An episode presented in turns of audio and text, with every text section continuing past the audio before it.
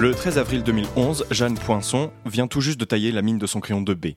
Elle s'apprête à commencer son croquis de géographie. Mais une simple pression de quelques grammes suffit à faire éclater la petite pointe de graphite. La conséquence est catastrophique pour son avenir. Après avoir épuisé tous les recours dans les instances judiciaires nationales, sa famille fait appel auprès de la Cour de justice de l'Union européenne le 30 décembre 2012. Un long débat juridique débute alors.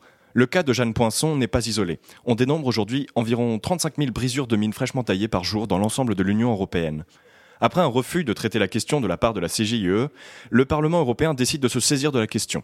La directive 2013-79-CE sur la réglementation des capacités de résistance des mines de crayon de catégorie HB et plus est rédigée rapidement avec l'aide d'associations de protection des dessins industriels.